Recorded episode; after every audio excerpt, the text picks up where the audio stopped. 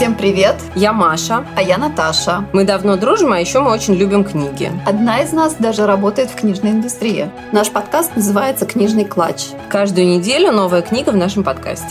Сегодня мы обсуждаем роман Юнаса Хасана Кимири. «Все, чего я не помню». Нужно ли наполнять свою копилку опыта или можно просто жить? Сегодня мы обсуждаем все, чего я не помню. Это роман Юнаса Хасана Кемири, шведского писателя арабского происхождения. Который мы послушали на английском. Да, мы его послушали на английском, ну просто потому что мы слушаем, и нам так удобнее. Но этот роман существует на русском языке, он вышел в издательстве «Городец», так что его можно купить на русском языке. И на самом деле стоит это сделать, потому что это сейчас один из самых читаемых авторов Швеции. Он получил престижную шведскую литературную награду награду, которая называется «Августовская премия». И, в общем, этот роман, он известный и довольно звездный. И уже перевелся на кучу языков и продался в огромном количестве экземпляров. Поэтому, если вас интересует скандинавская литература, то имеет смысл прочитать его на русском языке. Ну, плюс он о таких насущных темах, как миграция, поколение уже 21 века, можно да, сказать, да. как они себя находят в жизни, поиск какой-то самоидентификации, места в жизни. И он довольно классно описывает все эти проблемы. У нас есть, как всегда, план. Сначала содержание. В принципе, мы заспойлим содержание, но это не, не страшно. Дальше мы поговорим о памяти и той роли, которая ей присваивается в книге. Потом немножко о мигрантском вопросе. И закончим все обсуждение любовью, дружбой и деньгами содержание. Мы сначала думали, что это детектив. Кто нам сказал, что это детектив? Нам сказали, что это детектив, э, наши друзья из издательства «Городец», потому что на самом деле, строго говоря, ну, можно назвать это детективом, потому что там главный герой умирает, и до конца непонятно, что с ним произошло, и тот человек, который пишет эту книгу, он вроде как проводит расследование его смерти. То есть можно отчасти считать это детективом, но на самом деле там столько психологических всяких моментов, что они на самом деле перекрывают очень сильно эту детективную историю, и она отходит на второй план. Для детектива должна быть либо какая-то кража, либо убийство, ну, в прямом смысле так, слова. А там и непонятно же было до конца, он покончил с собой или его убили. Автор, да, он пытается разобраться в причинах его смерти. И изначально мы не знаем, как случилось так, что он умер. В конце описывается авария. Ну, давай мы, наверное, сначала начнем. Там очень сложная конструкция этого романа. Часто сейчас используемый прием в литературе, он нас сразу погружает в действие, но я дам экспозицию просто, чтобы было немножко понятно. Идея в том, что произошла некая ситуация. Молодой человек, э, который зовут Самуэль, он главный герой этой книги,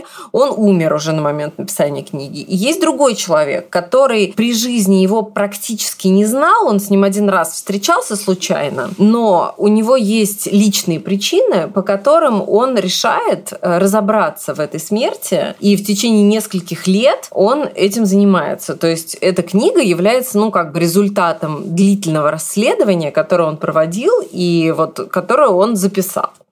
Он, поскольку проводил это расследование таким образом, что он общался со всеми людьми, которые знали Самуэля, включая членов его семьи, ближайших друзей, его девушку, его подругу там, и так далее, то книга написана в форме прямой речи от всех этих людей. Причем эта прямая речь дается без каких-либо пояснений, вставок, каких-то вводных слов, поэтому она выглядит просто как вот как будто ты блокнот открываешь, в котором у тебя записаны расшифровки интервью, скажем так, и просто без каких-либо пояснений их вот выкладываешь и даешь своему читателю. И он должен сам понять, какой голос кому принадлежит. Книжка называется «Все, чего я не помню». Один из основных мотивов этой книги состоит в том, что главный герой переживает по поводу своей памяти, по поводу каких-то вещей, которые он забывает. И он тоже бесконечно ведет дневники, в которых он записывает все свои впечатления. Поэтому можно сказать, что вот эта вот художественная форма, в которой вот это написано, ну, как обрывки воспоминаний тоже дана, то есть в такой вот дневниковой форме, как будто бы память о каком-то человеке, изложенная на бумаге. Теперь к сюжету. Самуэль, э, молодой человек, он наполовину швед, наполовину... Алжирец. Алжирец, да. Но он родился уже в Швеции. Его мать вышла замуж за его отца шведа и переехала. Нет, наоборот. Его мать швед. Шведка, да? Да, а, а отец как раз таки. Ну, в общем, она переехала вместе с отцом в Швецию, он родился уже в Швеции. Но это важно для сюжета. Все-таки выглядит он больше как алжирец, чем как швед. То есть по нему сразу понятно, что он не скандинав. На момент вот всех этих событий ему 26 лет, кажется, да? События там описываются где-то в течение, мне кажется, года, года полтора. Да, год-полтора поэтому... это продолжается. Ну вот ему где-то 26-27, получается, лет. У него есть э, мама, соответственно, отец давно не присутствует в его жизни, он их оставил. Это такая у него детская травма тоже связанная с тем, что отец ушел. У него, значит, есть мать, у него есть сестра и бабушка. Бабушка живет одна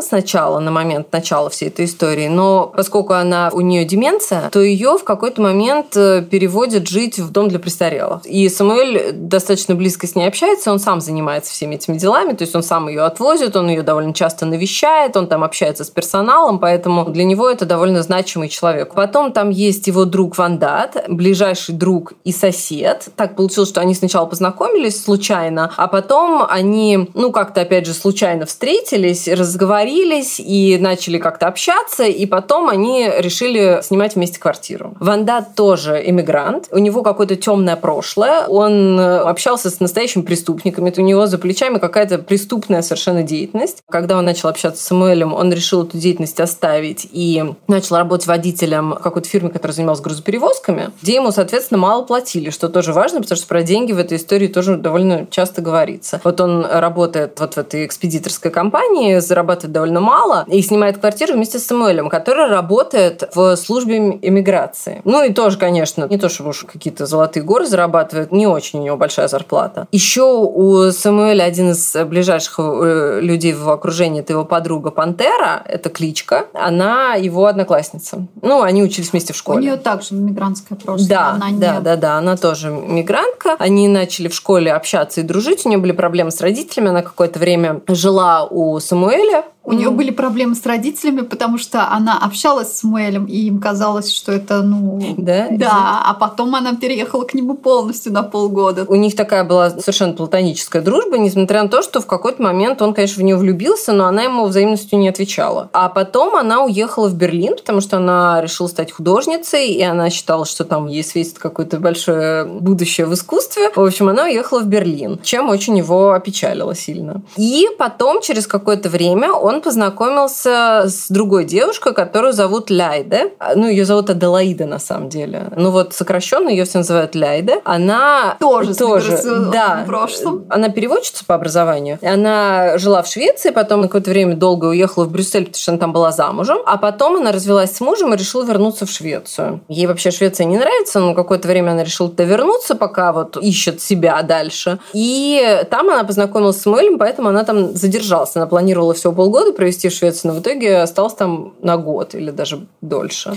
Ну и в Брюсселе она тоже особо не планировала долго оставаться, и там тоже это есть ее небольшой рассказ. Но она также работает фактически с мигрантами. Да, она работает переводчиком тоже, да, она работает с мигрантами, потому что она знает арабский язык, она знает еще и французский, и шведский, и, в общем, она там довольно востребована. Но она и чуть старше всех их, ей 30. Востребованность ее обусловлена тем, что она работала как чиновник ЕС, Европейского да. Союза, Союза, в ЕС в Брюсселе довольно большой штат переводчиков, да. и это считается очень престижным. Ну да, ну и вот после того, как она оставила эту работу, она, в принципе, приехала в Швецию, понимая, что найдет легко там работу переводчика, что она и сделала. И вот она работает с мигрантами. У нее работа состоит в том, что она помогает, ну, когда там какие-то столкновения между мигрантами и властями, там, полицией или там иммиграционной службой и так далее, она помогает э, в переводе. И вот таким-то образом она, собственно, и знакомится с Самуэлем, потому что одна из ее клиенток, она пытается ей уже вне своих служебных обязанностей возможности помочь, потому что ее бьет муж, но она не может от этого мужа уйти, потому что у них общее разрешение на вот проживание в Швеции, а она пытается ей помочь получить собственное разрешение на работу. Они заполняют какие-то бумаги, приходят вместе в миграционную службу, им отказывают, и Самуэль, ну, оказывается просто случайно на месте и помогает им как-то разрулить эту ситуацию. И так вот они знакомятся с Ляйда. И она ему сразу очень сильно нравится. Она оставляет ему свой телефон, ну, как бы по работе. Но он ей пишет, и между ними происходит несколько довольно странных свиданий, свиданий, после которых они как-то не могут понять. Сначала они вообще созваниваются. Да, они со- созваниваются. Нет, они потом встретились, когда она из спортзала шла. Какое такое свидание? Да, Нет, такое странное свидание, типа она ему назначила встречу, а сама приперлась из спортзала и еще опоздала на полчаса. И он тоже не мог понять после этого свидания будет что-то или нет. Ну, Подожди, ты никогда не назначала свидание после спортзала? Нет, назначала, но ты знаешь, между спортзалом и непосредственно свиданием проходил какое-то время, за которое я приводился в порядок. А она прям в потной спортивной одежде пошла с ним встречаться. И поэтому он тоже вот не понял, в чем как бы смысл свидания, где ты, ну, так выглядишь. Он подумал, что она его не воспринимает всерьез ну, что так и было изначально, но потом она в него влюбляется, у них начинается бурный роман. Он продолжает жить с Вандадом, но очень много времени проводит в квартире Ляйда.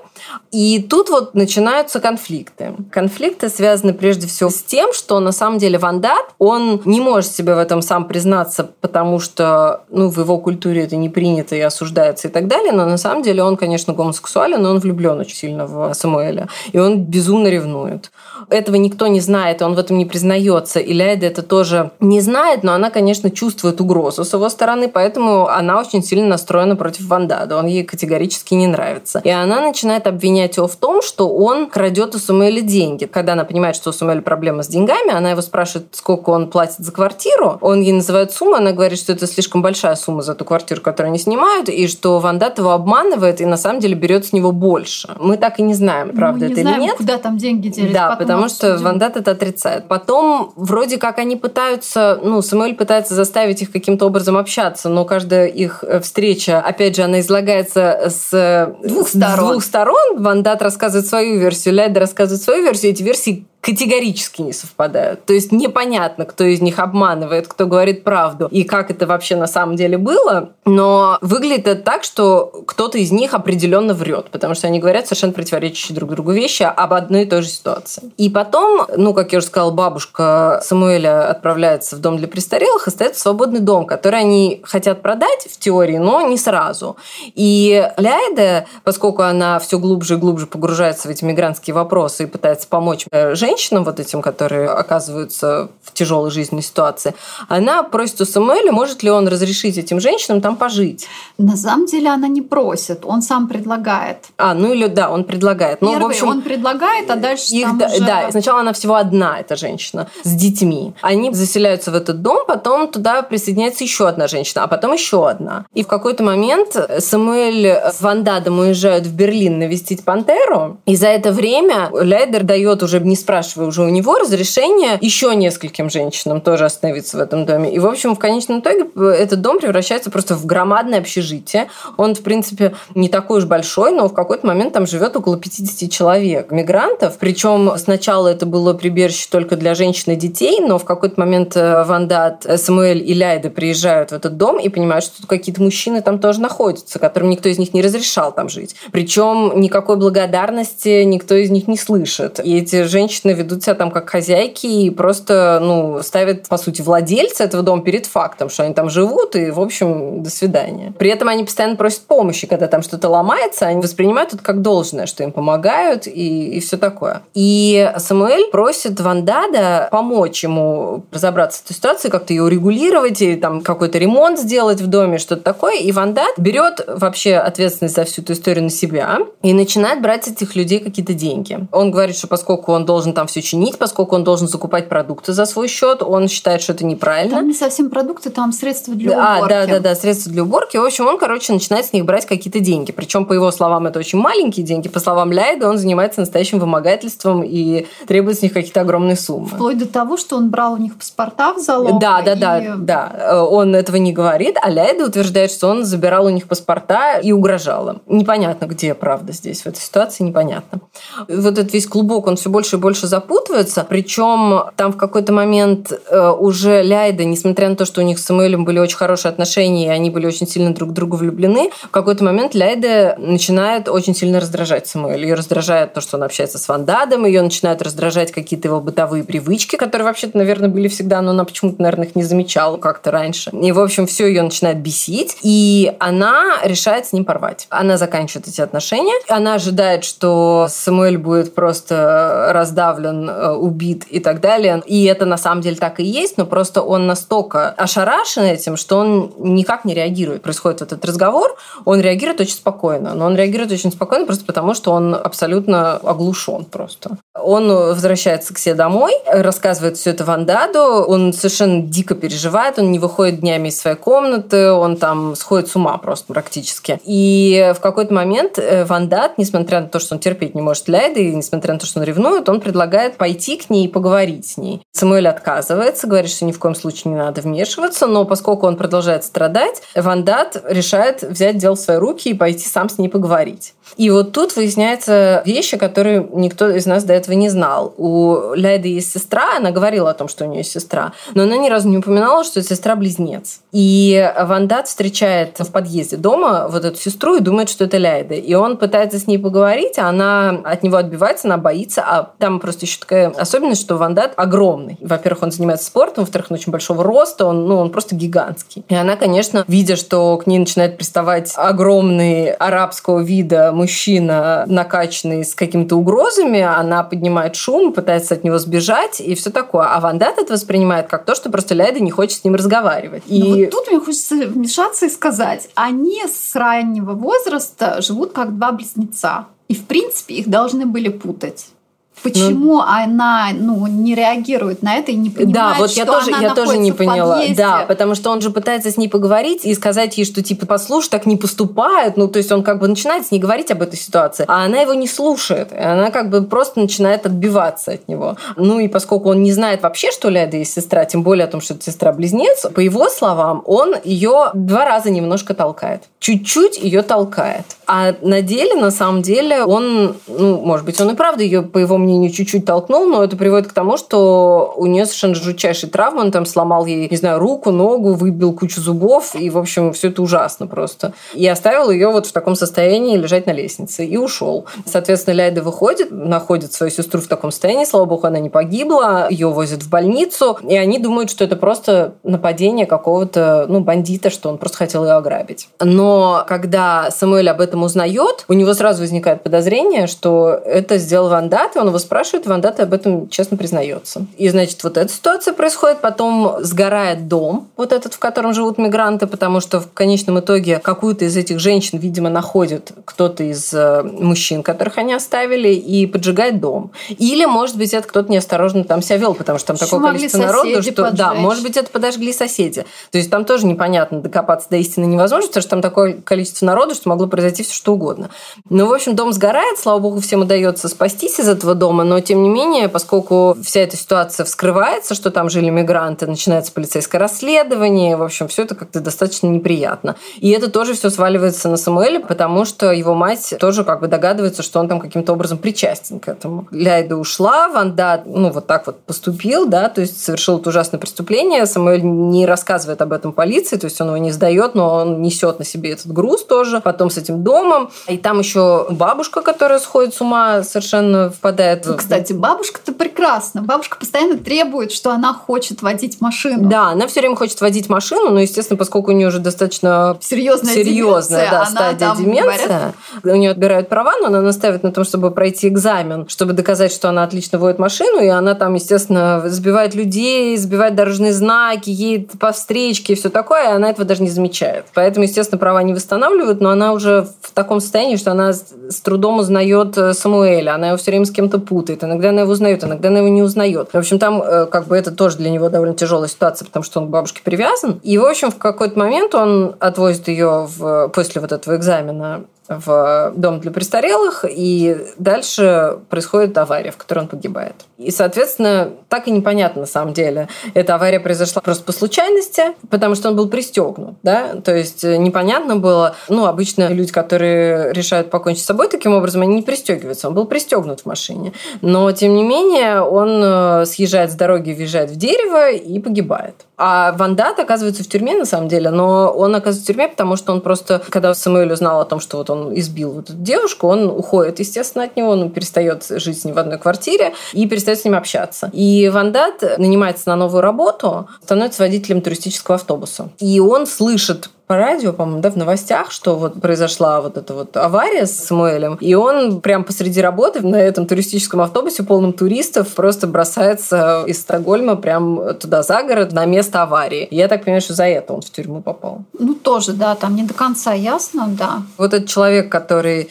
пишет всю эту книгу, он нам вот это вот все излагает. Его версия такая, что Самуэль покончил с собой, потому что вот на него вот это все свалилось. Короче, версия вот этого человека, который это пишет, что Самуэль покончил с собой. Но как бы прочитав книгу и вот это все поняв, мы понимаем, что у него нет оснований, по большому счету, говорить, что он покончил с собой. Он просто так думает. Окей, давай о памяти. Ну, во-первых, книжка называется «Все, чего я не помню». Да, и память там очень большое значение играет. Сам Самуэль говорит постоянно, что он чего-то не помнил в детстве, мог кого-то забыть, но по его поведению, которое описано в книжке, этого не видно. Он постоянно вел дневники, и плюс он постоянно пытался пополнить копилочку переживаний. Да, копилку опыта, да. У него такая была тема, что он все время пытался что-то новое испытать, потому что у него была какая-то тема, что нужно обязательно пополнять свою копилку опыта, он это так называл, иначе жизнь просто зря. Ну как, скажи, вот копилка опыта, ты у тебя есть такое понятие?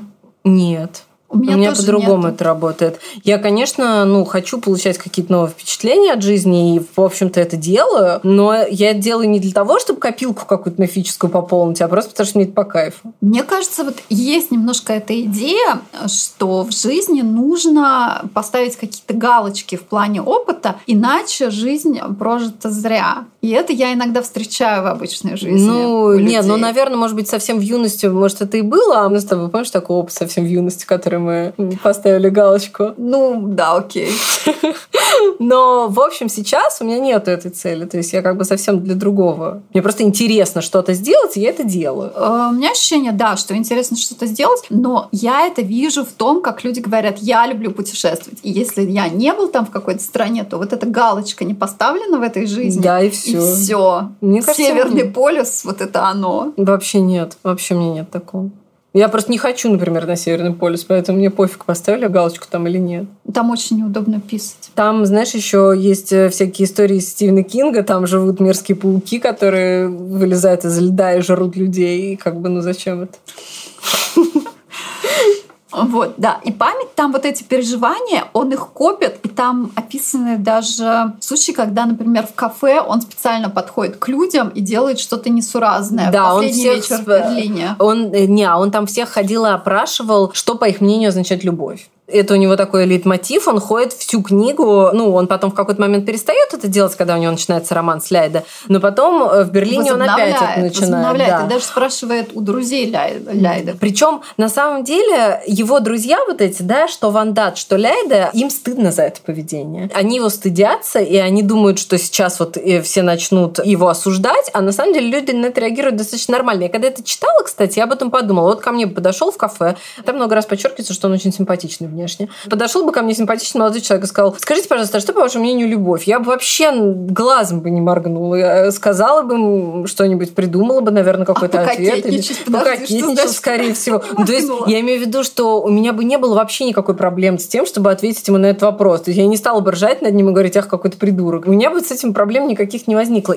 Там есть такой момент, да, они очень сильно его стыдятся в это время. И там очень, кстати, показательный момент, когда Ляйда, она же очень сильно переживает по поводу своего возраста, тоже мне совершенно непонятная вещь, потому что она его старше, по моим расчетам, года на 4 максимум. Но человек, который говорит, что вот она уже старая, все такое, да. И он, э, нет, она тоже об этом говорит. Она говорит, вот они ехали вместе в такси, и она такая встречается глазами с таксистом в зеркале, да, да, да, и такая, и он смотрит на меня и думает, что я в моем возрасте делаю с этим малолеткой а между ними разница 4 года. Ну, come on. Я понимаю, если бы она уже была мать пятерых детей, допустим, там, в эти свои 30 лет, еще можно было бы как-то. Да, она его старше на 4 года. Они оба молодые люди современные. Ну, ему 26, ей 30, ну что? Но, Непонятно. Но там вот есть, что я хочу сказать, вот этот был такой показательный довольно эпизод, тоже один из случаев, когда мы понимаем, что то, что человек описывает, на самом деле не всегда то, что происходит.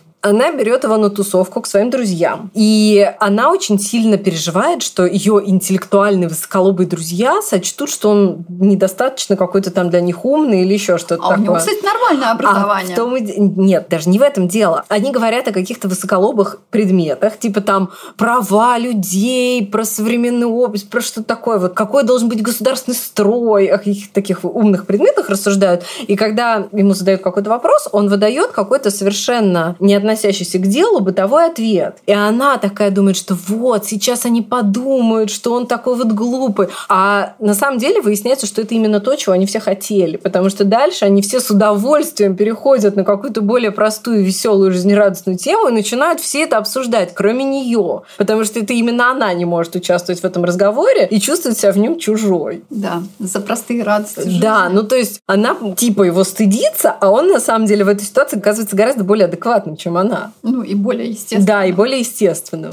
Переходим к мигрантскому вопросу. Ну, тут э, надо сказать, что сам автор, он же тоже не шведского происхождения, и поэтому, естественно, он этот вопрос поднимает. Ну, я читала только вот эту книжку, да, мы с тобой читали, но я так понимаю, что он и в остальных своих книгах этот вопрос постоянно поднимает. И тут еще такой интересный момент, что он не говорит сразу о том, что вот они все из этой среды, да, то есть он не говорит, что они все либо происхождение мигрантского, либо просто мигранты, да. Это выясняется по ходу повествования, yes. да. Вдруг ты понимаешь, что на самом-то деле они все не шведы, что они все арабского происхождения, все, все главные герои этой книги.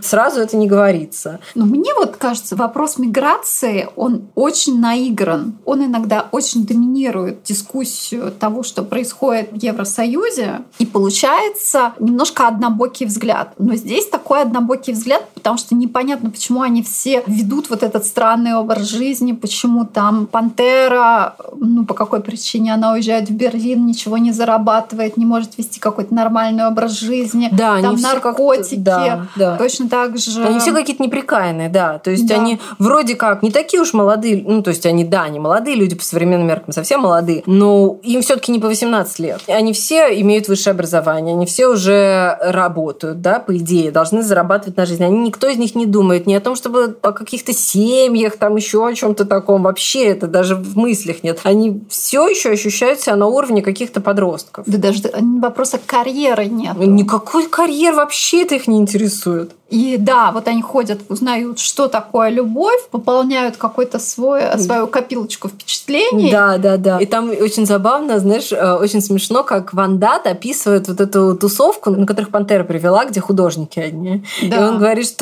это... Там он женщин описывает, очень смешно. Сразу было видно, что это очень богатые девочки из очень богатых семей, потому что только богатые шведки могут настолько неопрятно выглядеть, э, только у них могут быть такие небритые подмышки, и только они могут так сильно вонять потом. Ну, мне кажется, да, что он реально не очень любил женщин. Ну, женщин он, да, однозначно не любит. Но э, мне показалось, что это довольно прикольное описание, прям, знаешь, э, в стиле каких-то Оскар Уайльдовских противоречий таких, типа, да, что они настолько богаты, что они выглядят самыми неухоженными во всей этой тусовке. Будем к этому стремиться. Нет, не стоит, пожалуй. Мы с тобой не настолько еще пока богаты. Ну, я имею в виду, к этому будем стремиться, а дальше подумаем.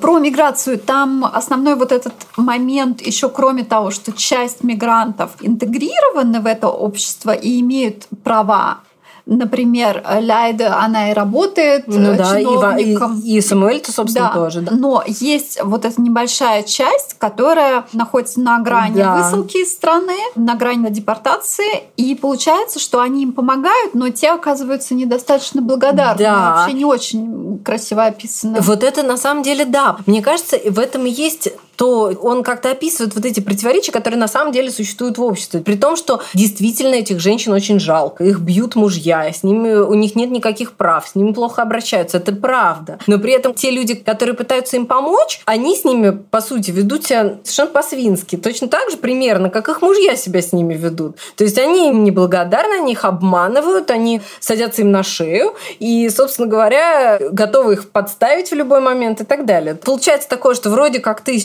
человеколюбие помогаешь этим людям, а при этом, ну, твое человеколюбие никем не оценено. Прежде всего ими самими. Они вообще эту помощь не ценят. Как говорят, ни одно доброе дело не, не остается, остается безнаказанным, конечно. No good deed goes unpunished. Итак, о любви, дружбе и деньгах. Давай с денег начнем. Да, давай. Любовь и дружбу мы уже, мне кажется, немножко затронули. Да, давай, давай с денег деньги играют какую-то огромную роль, и частично кажется, э, что Самуэль, или даже не частично, а на 100%, вот мне показалось, что он именно загнал себя в какой-то тупик, когда у него нет денег. То есть в таком молодом возрасте он оказался в долгах, как в шелках, по сути. Ну вот не у него, совсем. да, там как-то очень странно, потому что, получается, он вроде работает, да, и он, по идее, насколько должен я понимаю, достаточно. должен, по крайней мере, обеспечивать себя. Но он все время в каком-то положении, когда у него нет... Ляйда зарабатывает больше него.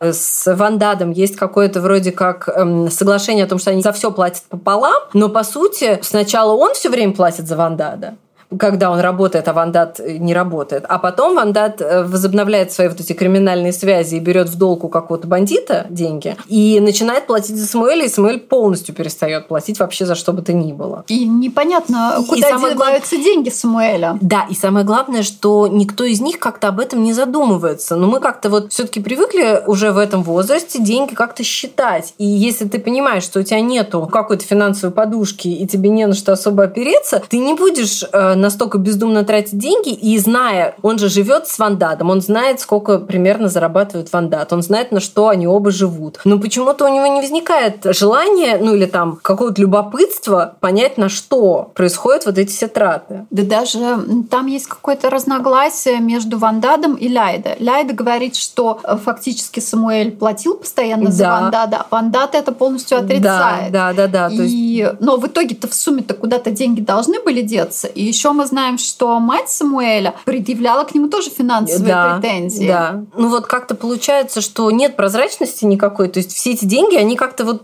куда-то теряются, куда-то уходят все эти деньги. Непонятно в итоге, на что они все живут. Ну, то есть на что живет Ляда, более-менее понятно. Она из них из всех зарабатывает больше всех. И у нее самая стабильная получается работа. Э, Самуэль, у которого вроде как тоже стабильная работа, он все время в каком-то положении, что за него кто-то платит. А он причем об этом не задумывается. Тоже странно довольно. Вандат, ну, понятно, что он работает там водителем, и у него маленькая зарплата, потом он зачем-то берет деньги у вот этого бандита, зная, что он никогда не сможет их их вернуть. Ну, тоже, в общем, с деньгами как-то это просто добавляет нервика, на самом деле, во всю эту ситуацию, когда понимаешь, что у людей проблемы и, ну, какие-то эмоциональные, у них там э, разбитое сердце, друг предал и так далее, и так далее. Но помимо этого, ты понимаешь, что абсолютно безвыходная ситуация финансовая. Все в каких-то адских долгах, и никто не понимает, как эти долги возвращать. Мне кажется, так живут многие. Ну, это прям очень нервно создает обстановку. Причем Самуэль как-то он по этому поводу не парится, но, видимо, может, он уже давно у него зрело это решение, может быть, что он покончит с собой, поэтому ему пофиг. Но в остальном у всех, при том, что никто не пытается не экономить, не зарабатывать больше и ничего такого делать, но при этом все на постоянном нервике, что нет денег. Ну, у нас есть какая-то вот в обществе закредитованность и попытка жить э, непосредством. У них-то ведь даже и нету каких-то кредитов, ну, кроме Вандада, который берет деньги в кредит у просто бандита, а не в банке.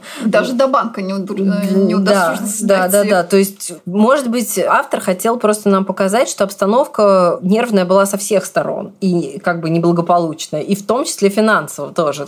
Ну что, подводим какой-то итог? Книжка на самом деле захватывающая. Ее читать было очень интересно. Причем, что она тяжелая, и чем дальше к концу, тем больше создается ощущение вот этой вот безнадеги, безвыходной ситуации. Да, того, она депрессивная. Вот это, она трудом, очень депрессивная. С, с трудом. Последние два часа были сложные. Ну, было сложно, но все равно было интересно. Мне, ну, мне было интересно. Я как бы не жалею, что я ее прослушала. Достаточно интересно и очень интересно вот написано вот этот вот прием. Он, ну, как-то вовлекает очень тебя в происходящее. Да, и плюс к тому, что она описывает 2012 год, 2013 где-то. Сейчас так, стало только хуже. Может быть, сейчас стало только хуже, но это то прошлое, которое мы еще помним, и оно не так далеко от нас находится, и поэтому можно во многие переживания как-то вжиться.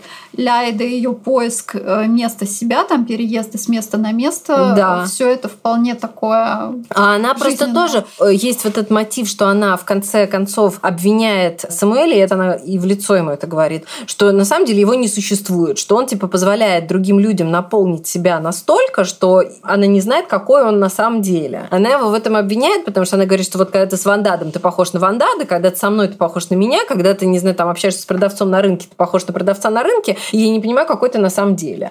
Вообще-то она его обвиняет, видимо, в том, что ее саму раздражает в ней больше всего. Ведь у нее же был муж, с которым она какое-то время жила, потом она от него ушла, потом она начала встречаться с Самуэлем и увлеклась вот этой вот иммигрантской темой и как бы погрузилась в него, э, в эти отношения. Потом она вышла опять замуж и опять уехала за мужем куда-то. То есть она с одним мужем жила там, где вот она его встретила, потом она осталась в Швеции, потому что она встретила Самуэля, а потом она уехала из Швеции, потому что она встретила третьего мужчину.